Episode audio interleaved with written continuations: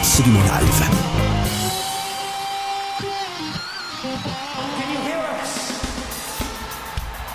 Le 360 degrés tour de U2 est aujourd'hui dans le top 3 des tournées les plus rentables de l'histoire.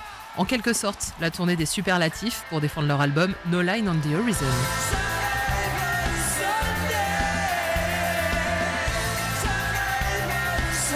Mise en vente des billets en mars 2009 pour l'Europe et en 7 heures, quelques 650 000 tickets vont être vendus. Un record.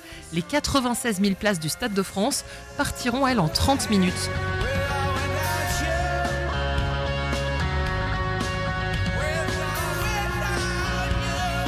Deux ans de tournée, 110 dates, plus de 7 millions de fans au rendez-vous. Et pour les premières parties, eh bien des petits nouveaux à qui Bono tend la main. Muse, Jay-Z, Black Eyed Peas, les Kaiser Chiefs, encore les Snow Patrol. Après des voitures suspendues, après une scène en forme de cœur, cette fois, le groupe revient avec une immense structure métallique entre l'araignée et la griffe, d'où son nom, The Claw. Une première avec cette scène centrale, ces quatre écrans de 30 mètres de hauteur et cet écran géant à 360 degrés. Des projecteurs dernier cri pour un light show exceptionnel et pas moins de 120 camions pour assurer le transport de tout ça d'une date à l'autre.